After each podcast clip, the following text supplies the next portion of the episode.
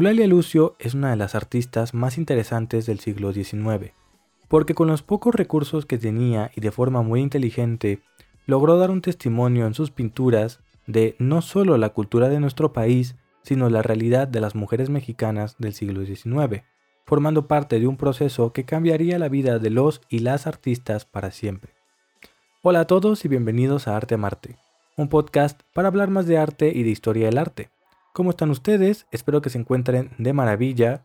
Yo personalmente me encuentro muy feliz de que estén conmigo otro episodio más, otro día más. El día de hoy tenemos un episodio muy especial, porque es un episodio dedicado a una artista excepcional mexicana. Hace mucho que tenía ganas de hablar de un artista y tiene un buen rato que no hablo de arte mexicano, cual es mi área de preespecialización. Y para mi suerte en la encuesta de Instagram ganó de forma contundente contra Marina Abramovic Eulalia Lucio, una artista del siglo XIX que forma parte de lo que Leonor Cortina alguna vez denominó como las pintoras decimonónicas. Una forma para referirse a las mujeres artistas del siglo XIX. Así que de esto va a tratar este episodio. Vamos a hablar de la educación artística de las mujeres, de su aportación en la construcción de la cultura mexicana y de Eulalia Lucio y sus bodegones y naturalezas muertas, que nos cuentan mucho más de lo que parece. No me queda más que pedirles que se pongan cómodos, traigan un café, una botana o que se acomoden bien en su asiento del metro o camión. Yo como siempre tengo un café porque empezamos con el tema del día.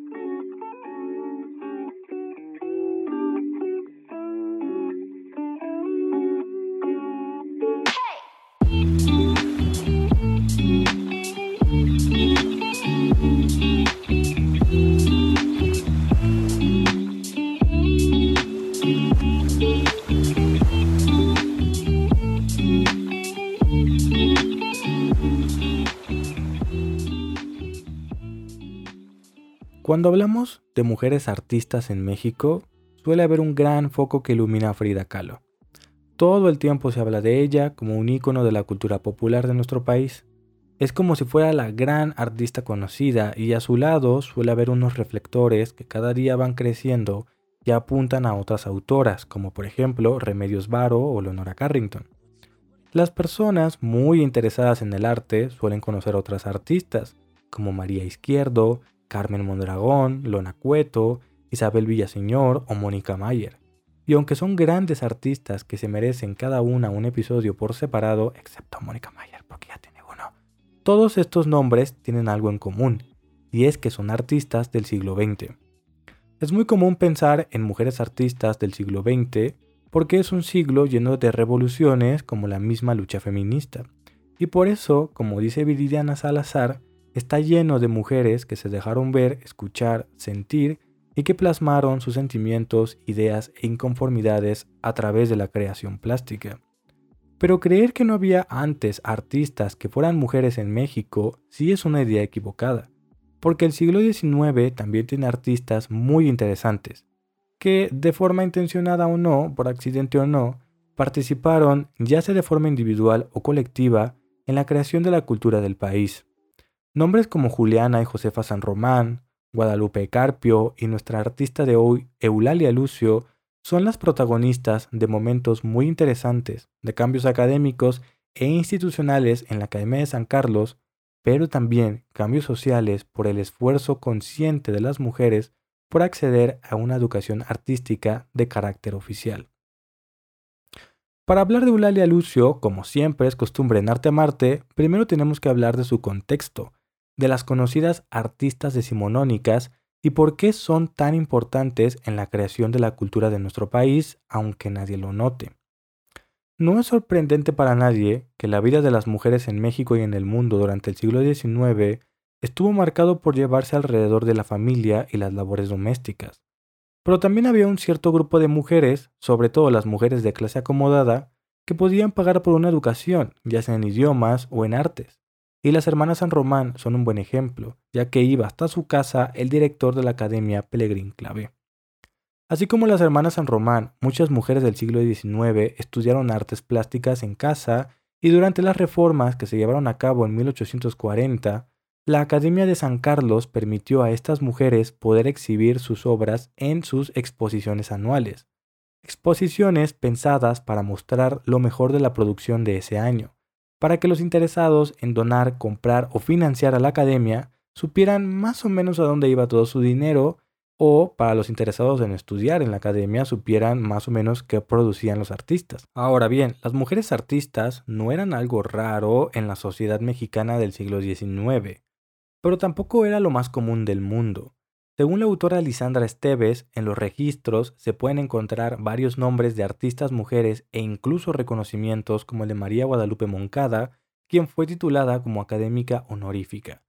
Pero una vasta cantidad de mujeres sí fueron rechazadas. Parece que la gran mayoría de las artistas decimonónicas tuvieron esta educación gracias a tener una conexión con la política o la academia. Vamos, yo sé que sería muy difícil generalizar porque a día de hoy no conocemos a todas las mujeres artistas. Pero las que sí conocemos, como las hermanas San Román o la misma Eulalia, Julia Escarate o la marquesa de Villahermosa de Alfaro, que si su nombre no les dice algo, tuvieron algún apoyo gracias a su posición, ya sea por sus contactos o por su dinero. Ahora bien, ¿cuál era la razón de que las mujeres tuvieran ese problema para entrar en la educación artística? Bueno, pues entre muchos de los problemas, el más importante y significativo para la cultura del siglo XIX y va a ser, de hecho, el pretexto que van a utilizar para no aceptar a las mujeres, era una materia de la escuela, el dibujo. Y esto va a ser muy importante para Eulalia Lucio y las artistas decimonónicas. ¿Qué tiene de especial la materia de dibujo? Pues que la Academia de San Carlos era una escuela de alta categoría que incluía en sus planes de estudio el dibujo con modelos vivos, o sea, el estudio del desnudo humano a través de modelos de verdad. Ni las mujeres, ni los hombres, ni los maestros, ni los modelos tenían una preparación mental para compartir una clase en donde hubiera un sujeto o una modelo desnudos para ser contemplados por horas y dibujarlos en un salón lleno de hombres y de mujeres. Ahorita, esto en el 2022, nos puede parecer curioso e incluso algunos ridículos, pero como en este podcast nos gusta defender la hermenéutica, hay que hacer hincapié que esto fue hace más de 200 años. ¿Recuerdan lo que les platiqué en el episodio de Courbet? Si a los mismos europeos que inventaron el burlesque esto les parecía incómodo, ahora imaginen a los mexicanos del siglo XIX. Es por esta razón que la integración de las mujeres en el estudio de las artes plásticas fue una situación muy compleja, una situación en la que intervienen incluso conceptos como la moral y toda la enseñanza cultural que cargaban las mujeres. Esta situación agarró a todos los estudiantes y maestros y familias, de hecho, desprevenidos. Y además tuvo que resolverse de forma urgente, ya que fue toda una polémica que, según Elizabeth Fuentes, el mismo presidente de la República tuvo que intervenir. Así de fuerte fue la polémica. ¿Cómo fue que resolvió la academia esta polémica? Primero haciendo planes de estudio diferentes, uno para hombres y uno para mujeres, y luego el mismo plan de estudios, pero ahora ya con una presencia del desnudo en habitaciones separadas, para mujeres y para hombres. Hay que decir también que esto pasaba sobre todo porque a las familias de las artistas les daba un ataque saber qué es lo que estaban dibujando, entonces para hacer las cosas más amenas lo hacían precisamente así. La artista del día es una de las artistas decimonónicas más interesantes de revisar porque es un claro ejemplo de todo el proceso educativo y todo el proceso que tuvieron que pasar las mujeres del siglo XIX para poder estudiar arte en México, pero también porque resultó ser una de las artistas más habilidosas del momento y que supo arreglárselas para hablar más con menos. No por nada creo yo que es una de las protagonistas del último libro de Angélica Velázquez, que quien no la conozca es probablemente la historiadora del arte mexicano que más ha trabajado el tema de la mujer y que voy a citar muchísimo en este episodio. Eulalia Lucio era hija de un doctor que, además de ser doctor, también era coleccionista de arte y muchas veces prestaba sus colecciones para ser mostradas en la academia. El doctor Lucio se ganó el respeto de la comunidad de artistas por sus colecciones y por los textos teóricos del arte del siglo XVII y XVIII que hasta la fecha siguen siendo importantes en la historiografía de la historia del arte. Esto hizo que Eulalia se familiarizara con el mundo de la pintura, pero aquí les va un dato que no todo el mundo sabe y es que además su madre también pintaba y era buena en lo que hacía. Isidora Ortega era una reconocida pintora de su época. Si bien no conocemos todas sus obras, lo cual es bastante común porque el México del siglo XIX, sí sabemos que presentó dos de sus obras en un certamen. Podríamos suponer que la influencia de su padre hizo mucho más amena su instrucción, pero probablemente es su madre quien va a ser más importante porque fue ella quien le presentó el mundo de los pinceles y quien le va a mostrar su vocación. El que las mujeres pudieran ser aceptadas en la academia va a ser un suceso muy importante para la historia del arte de México y también para la historia de la mujer, no solo por lo que significaba tener más competencia dentro de la academia, sino que muchas autoras lo consideran como un indiscutible logro en la búsqueda de igualdad de oportunidades. Y pese a todo esto hay algo más. Desde mi punto de vista, creo que el hecho que las mujeres hayan sido aceptadas en la Academia de San Carlos generó consecuencias menos graduales y más inmediatas en el ámbito cultural y artístico de nuestro país. Porque gracias a eso se empezó a explorar estilos e ideas que no están en la cabeza de la gente hasta ese momento y creo que Eulalia Lucio es la prueba máxima de eso. Me encantaría presentarles toda la vida de Eulalia Lucio, pero lamentablemente poco o nada sabemos de su juventud. Lo que sí sabemos, por ejemplo, es que tuvo una educación muy privilegiada. Tanto por el lado de la madre como por el lado de su padre existía un culto a la sensibilidad y a la ciencia. De hecho, es bastante curioso que, pese a que pudo inscribirse a la Academia de San Carlos, prefirió no hacerlo y decidió estudiar en casa. Fue educada por José Salomé Pina, director de la Escuela de Pintura, y esto, más la profesión de su padre, nos indica una, nos puede dar una idea de la clase social a la que pertenecía. Eulalia Lucio inició una educación de arte como cualquier otra mujer. Dentro de la academia o no, sabemos que sus obras sí estaban en un constante diálogo con otros y otras artistas, y esto lo sabemos porque hay registros de muchas de sus copias enviadas a Bellas Artes. La copia es una parte importante para entender la creación artística de las pintoras decimonónicas. Todos sabemos o estamos conscientes de que copiar forma parte del proceso de aprender a pintar, porque le brinda al artista un modelo muy alto que tiene que igualar, pero también porque ayuda a entender la técnica y el manejo de los materiales, y ese fue el caso. Muchas mujeres, incluidas Eulalia Lucio, lograron lo que Tania García llamó la excelencia técnica. Lograron tener todo un virtuosismo a la hora de tener un lienzo y un pincel. La cosa con las mujeres del siglo XIX es que no todas daban el paso adelante. Una cosa es copiar y otra cosa es hacer algo propio, tener un lienzo en blanco y crear algo original. No todas dejaban de lado la copia y se esforzaban por buscar un género o una especie de estilo individual.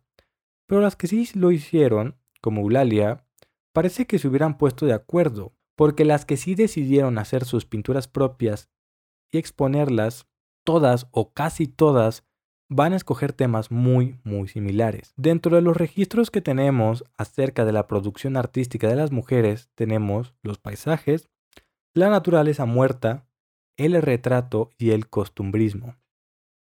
Ahora, yo quiero hacer una pregunta aquí que es más interesante de lo que parece. ¿Por qué esos temas? ¿Por qué no decidieron mejor hacer mm, pintura histórica, por ejemplo? El más grande reto para los pintores del siglo XIX, porque piénsenlo así, virtuosas las mujeres ya eran. Josefa San Román o Guadalupe Carpio, por ejemplo, se pintaron a sí mismas con proporciones y un manejo de técnica impecables, y el manejo de la luz de Eulalia es como pocos en el siglo XIX. Así que, ¿por qué dedicarse a pintar bodegones, naturaleza muerta o solo retratos? Uno pensaría que es porque la pintura histórica es un reto monumental que obviamente no todo el mundo se animaba a tomar. Quiero decir, las pinturas históricas, como ya les platiqué, tenían formatos inmensos y además de tener una buena técnica, los pintores debían de saber historia, filosofía, anatomía y tener todo un taller para trabajar. Es decir, si lo pueden a pensar, era el examen de maestría perfecto y por eso era considerado el gran género, el género de géneros y el género más importante del momento. Y aún así muchas mujeres, en la búsqueda de su estilo propio, decidieron alejarse de esos temas y pintar otras cosas. Sería fácil concluir entonces que se alejaron de la historia y la política porque no tenían tiempo, porque claro, las labores domésticas y maternales eran un problema, pero personalmente creo que eso no es un muy buen argumento. Mientras que muchas mujeres dejaron de pintar una vez casadas, otras lo hicieron cuando tuvieron hijos y otras lo hicieron después de tener hijos y tuvieron una presencia permanente en las exposiciones de bellas artes. Muchas mujeres casadas, con hijos y con todas estas actividades siguieron pintando mucho tiempo, así que la falta de tiempo no me convence. También estamos conscientes de que las mujeres tenían una educación muy diferente a la de los hombres.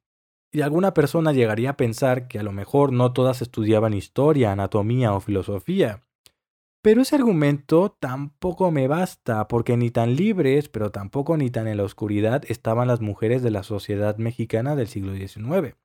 Claro que podían, y algunas leían sobre esos temas, y como vimos recién, Guadalupe Carpio y Josefa San Román son un muy buen ejemplo de que incluso educadas desde casa eran perfectamente capaces de entender, adaptar y representar la figura humana.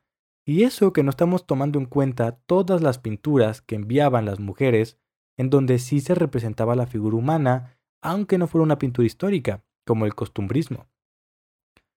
La respuesta a esto entonces es mucho más complicada de lo que parece, y también más interesante, y estoy seguro de que algunos incluso ya se la están imaginando.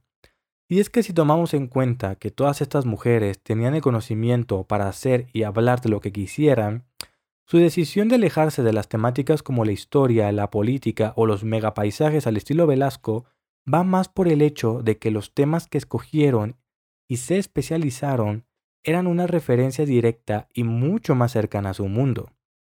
Representar, por ejemplo, sus habitaciones, sus animales, la naturaleza muerta de sus cuartos, o sea, las flores de su cuarto, eran una forma en la que expresaban cómo era el ambiente en que pasaban su día a día y gracias a la pintura lograron expresar mejor las emociones que guardaban con su realidad.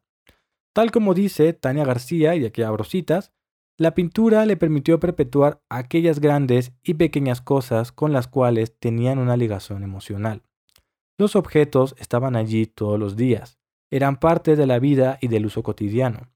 Es bien posible que fueran piezas de la familia y el hecho de duplicar su posesión y su presencia mediante el pincel y los colores sobre la superficie de la tela debe haber procurado enorme goce a quien lo pintó. Es decir, gracias a la pintura, las artistas decimonónicas pudieron dejar un vestigio de su realidad y lo que les provocaba esa realidad. Muchas de sus pinturas nos hablan de las escenas del día a día de los mexicanos. Las obras como La mendiga o El lechero de Pilar de la Hidalga y Julia Escalante son un muy buen ejemplo porque nos narran las pequeñas historias de la gente común que la academia normalmente olvidaba, sobre todo los artistas. Pero ellas no eran consideradas oficialmente artistas, así que no tenían o no querían olvidar a toda esta gente. Otros ejemplos de estos son los retratos. Las pinturas decimonónicas van a ser retratos, pero no a Benito Juárez ni a Maximiliano, sino a sus padres, amigos, esposos e hijos, y actualmente estos retratos se guardan como una tangible demostración afectiva, y aunque tienen todos los elementos formales y la técnica propia de la academia, es decir, estaban muy bien hechos y nada tenían que envidiarle a los retratos de los artistas oficiales, no dejan de ser especiales en cuanto a que eran personajes importantes para ellas en su realidad. Todas estas piezas, no necesariamente en conjunto, van a ser una pieza angular para el desarrollo de un género muy importante en nuestro país, el género costumbrista. Y estoy seguro que alguien me va a decir, Félix, tengo dos problemas con este episodio. Primero, no has hablado nada de Eulalia Lucio, a lo que yo digo, para allá vamos. Y segundo, el costumbrismo es mucho antes que todo esto. De las primeras décadas del siglo XIX ya había pinturas costumbristas. ¿Qué me estás diciendo? A lo que yo digo, sí y no. Es verdad que el costumbrismo es un género que aparece durante todo el siglo XIX, y su principal característica es que es un género que trata de alejarse de lo político y de lo histórico para centrarse más en lo cultural. Su valor radica en que está centrado en hablar de la vida cotidiana y es un género muy importante porque, al menos a mi parecer, junto con el género del paisaje y el género de la historia, va a ser el tercer pilar fundamental del arte para construir lo que será después la identidad mexicana. Identidad que, como ya les platiqué yo, se interrumpió cuando estalló la revolución. Esto que les estoy platicando es, digamos, una muy simple explicación de lo que es el costumbrismo, porque créanme, hay mucho debate y mucha investigación y no es un género fácil de definir. Yo lo estoy haciendo aquí más o menos para que estemos en la misma sintonía. Este género como tal, si bien es cierto que ya había aparecido antes por las primeras décadas del siglo XIX, se empezó a practicar y se enseñó en la academia hasta 1867. ¿Y por qué? Pues los que recuerden muy bien sus clases de historia recordarán que es en esta época cuando gana el liberalismo en México y se vuelve muy popular la idea de tener un país laico. Y si México es laico, pues estaría padre que sobresaliera por otra cosa más allá de ser muy católico. Las pruebas que tenemos de todo esto, por ejemplo, son los registros que existen en la crítica de arte del momento y cómo, gracias a las muchas influencias del Estado y también a las influencias de las grandes esferas políticas de los personajes del siglo XIX, nos vamos a dar cuenta cómo la academia va a empezar a cambiar un poco su producción. No solamente porque le van a hacer una reforma en donde va a pasar a llamarse Escuela Nacional de Bellas Artes y ya no Academia de San Carlos, sino también porque van a empezar a hacer un montón de cambios en el plan de estudios. Es en este momento cuando, por ejemplo, la gran pintura histórica se vuelve tan importante. Pero es que antes ya había algo así. Antes de pintar historia, los artistas pintaban, por ejemplo, eh, momentos bíblicos o momentos importantes en la religión de nuestro país. Sin embargo, conforme va pasando el tiempo, muchos críticos de arte, por ejemplo, Manuel Altamirano, van a estar muy descontentos con que México siga pintando estas cosas y no quiera pintar su historia, sus culturas, sus tradiciones. Es en este momento cuando empieza, por ejemplo, Porfirio Díaz con un montón de políticas públicas de arte público y empieza a construir pues los indios verdes, la estatua de Cuauhtémoc y todas estas cosas que hoy conocemos en la Ciudad de México. Y también es en este momento cuando se empieza a enseñar el costumbrismo, porque claro, si ya estamos hablando de cómo se ve México con los paisajes de, Vila, de Velasco y de dónde viene México con la pintura histórica, también sería interesante hablar de lo que se hace en México, y ahí tomó una parte importante la pintura costumbrista. La cosa es que no deja de ser interesante que las mujeres siempre fueron parte de este género. Angélica Velázquez, por ejemplo, las llamó el ángel del porvenir, y es que en las escenas costumbristas siempre se pintaba la visión idealizada que tenían los artistas acerca de las mujeres y su rol en sociedad. Y aunque no son el único tema, sí es el tema más común o de los más comunes. Es muy fácil ver a mujeres representadas en el costumbrismo, pero es sumamente común verlas representadas como madres cariñosas, responsables y comprometidas con la educación de sus hijos. Pero esto no deja de ser una visión del otro hacia las mujeres. El valor y por lo que yo creo que son tan indispensables para el costumbrismo las pinturas decimonónicas es que van a dejar de ser las musas y van a empezar a retratarse ellas mismas y a su realidad. Y cuando nos expresan sus gustos y sentimientos más nobles e íntimos, de forma consciente o inconsciente, nos van a mostrar cómo vivían, las dinámicas del hogar o las dinámicas familiares y lo común en las casas de los mexicanos. Nos muestran la gente que vende leche, las mendigas que ven en la calle y la cultura material, como es el caso de Eulalia Lucio. Cuando nos comparten sobre su realidad, también nos hablan de la realidad del México y la realidad que ellas vivían de México. Y por esa misma razón es que sus obras van a ser seleccionadas por el gobierno de México y serán expuestas. ¿Qué tanto aportaron las mujeres artistas al costumbrismo y a la creación de la cultura de México? Pues yo creo que bastante.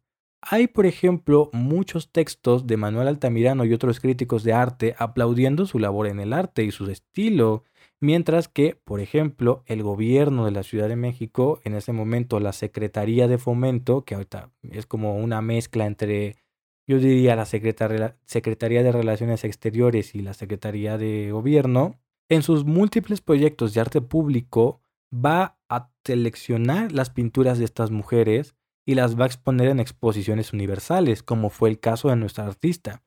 Es justo decir que no es lo común, pero sí va a haber muchas de estas mujeres que van a participar por petición de la Secretaría de Fomento. Eulalia Lucio, por ejemplo, cuando le tocó decidir el género que quería pintar, encontró su zona de confort en los bodegones.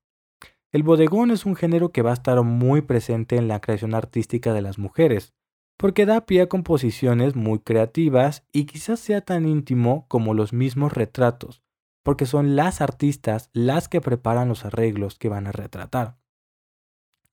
Naturaleza muerta con objetos de casa es una obra muy interesante probablemente la más famosa Eulalia Lucio, y lo que vemos aquí no es nada menos que una cocina mexicana, o mejor dicho, un arreglo que pretende unificar la esencia de la cocina mexicana. Me gusta mucho ver que, pese a que Eulalia Lucio seguramente no vivió en una casa con necesidad, la pared de la cocina que pintó no está impecable, ni es la cocina más pulcra. Todo lo contrario, de hecho hasta se pueden ver clavos que probablemente se usaron para colgar utensilios. La mesa de la escena es bastante rústica y está llena de objetos como una servilleta blanca bordada, una jarra de barro, una canasta con rábanos y un montón de animales recién cazados, específicamente aves y una liebre, así como una gran escopeta de doble cañón apoyada sobre la pared que más que otra cosa funciona para recordarnos pues cómo se obtuvieron esas presas, ¿verdad? Cuando estaba buscando información para hablar de Eulalia Lucio, me llamó la atención un pequeño artículo que la catalogaba como realista. Si bien personalmente yo no me puedo atrever que Eulalia Lucio fue realista, sí puedo entender por qué la gente piensa eso de ella. Eulalia en esta imagen no tiene ninguna consideración a la hora de pintar. No le está diciendo a su público, hey, Miren lo pintoresca, peculiar pero perfecta que es la cocina de este país. Aquí no existe una idealización acerca de la cocina mexicana. De hecho, el que la escopeta está en la escena sin interrumpir en el arreglo, pero lo suficiente para que no la olvidemos, y la luz de los plumajes y pieles de los animales nos remarcan la idea de que sufrieron en efecto una muerte violenta. Y pese a todo, así como Courbet pintó un entierro que perfectamente podía ser el de cualquiera, el hecho de que la cocina no pertenece a una cocina de la clase alta nos da pie a pensar que sí puede ser una cocina con la que una gran parte de la población mexicana se pudiera identificar. A fin y al cabo, por algo la Secretaría de Fomento la seleccionó para ser expuesta en París, ¿no? Si no saben de lo que hablo, pueden checar el episodio que hice del Palacio de Cristal. Claro está que esta información hay que tomarla con pinzas. Porque si bien es cierto y considero que Eulalia Lucio supo representar muy bien la esencia de la cocina mexicana, no creo que fue una representación universal, por lo menos no en México, ya que, primero, no todo el mundo tenía tiempo para ver pinturas e identificarse con esta cocina, así que si es una cocina con la que se identificó el público, pues no creo que perteneciera a la mayoría de la gente. Pero bueno, sea como sea, sigue siendo una exposición muy importante y sigue siendo una pintura muy importante. Por otro lado está la pintura Objetos de casa. Esta es una obra mucho más austera en objetos, pero la diferencia radica en el color. Podemos ver que los bodegones de Eulalia Lucio mantienen unos tonos muy sobrios y equilibrados, pero aquí no es el caso. El rojo es un color muy presente y llamativo. Lo que vemos en esta obra es una mesa circular cubierta con un mantel rojo. En la mesa se encuentran objetos típicos de México para poder cazar, como una escopeta, un sombrero, un carrillo de munición, una ánfora para guardar agua y algunas correas de cuero. Este arreglo que está retratando Eulalia Lucio ocupa por lo menos dos tercios de la composición de la obra, y detrás de la mesa tan llamativa que arrebata la vista aparece de forma muy tímida por el lado izquierdo una cortina blanca con listones azules y bordada de flores que contrasta mucho con los colores de la mesa. Desde mi punto de vista, para mí lo interesante de esta obra no es lo que pinta Eulalia Lucio, sino cómo lo pinta, y lo que significa realmente esta pintura. Si bien puede parecer que solo son los típicos y curiosos objetos que usaron los mexicanos del siglo XIX para cazar, aquí Eulalia Lucio nos está hablando de algo mucho más complejo las dinámicas sociales y los ideales de masculinidad y feminidad mexicana contrastando en una sola imagen. Las actividades referentes a la cacería y el cerrado, tímido y menos llamativo mundo de la laboriosidad doméstica son el encuentro de lo femenino y lo masculino en el interior del hogar. Este pequeño género del bodegón ya no lo es tanto cuando vemos que Eulalia Lucio está utilizando la cultura material no solo para retratar, sino expresar lo que siente acerca de la sociedad mexicana, cómo existe un constreñimiento físico y moral sobre qué puede y cómo debe ser la mujer mexicana, pero también los roles domésticos de la sociedad porfirista y cómo para esa misma sociedad uno es más importante que el otro, aunque los dos convivan en una misma casa. Y eso lo podemos ver aquí en esta pintura, ya que existe un protagonismo incuestionable del arreglo que representa la masculinidad sobre el que representa la domesticidad y la feminidad.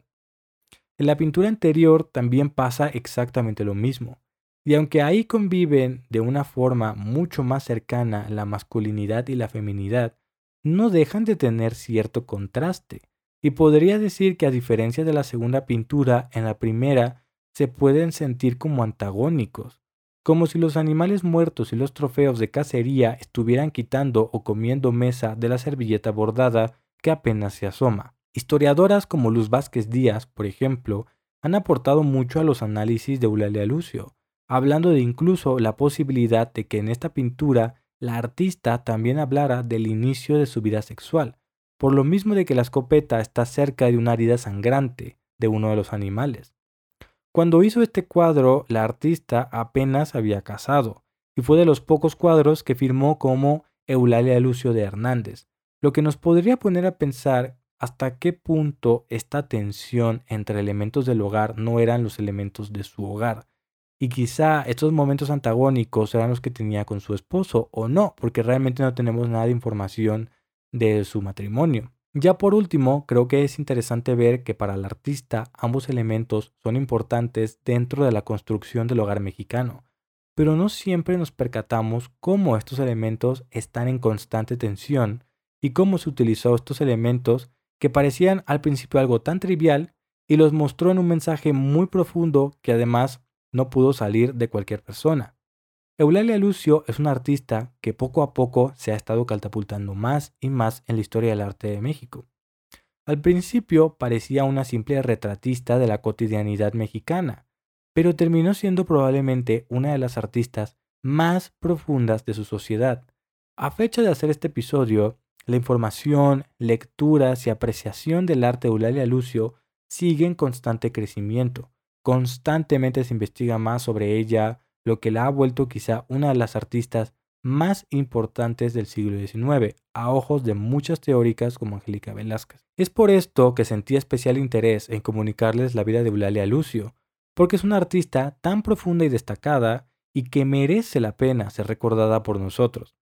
Si bien no sabemos qué pasó con ella después de casarse, sí sabemos que Eulalia Lucio siguió pintando. Se llevó muchos reconocimientos, incluida una medalla otorgada por el mismo Porfirio Díaz, y se volvió muy respetada en su momento por el mundo de artistas.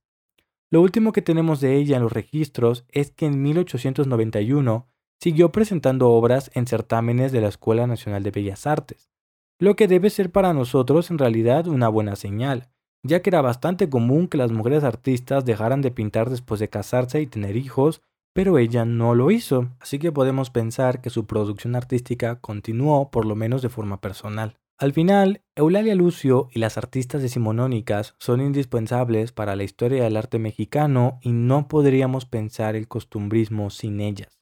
Ya sea como musas o como verdaderas artistas, su lucha constante para ser reconocidas como verdaderas artistas parece que empezó a tener éxito a finales del siglo, ya que por ejemplo Eulalia fue la primera mujer seleccionada para asistir a la Exposición Internacional de París en calidad de artista, no como un extra o como lo que ellos llamaban remitida, sino como artista, lo que la debió hacer muy feliz junto con el resto de las pintoras decimonónicas.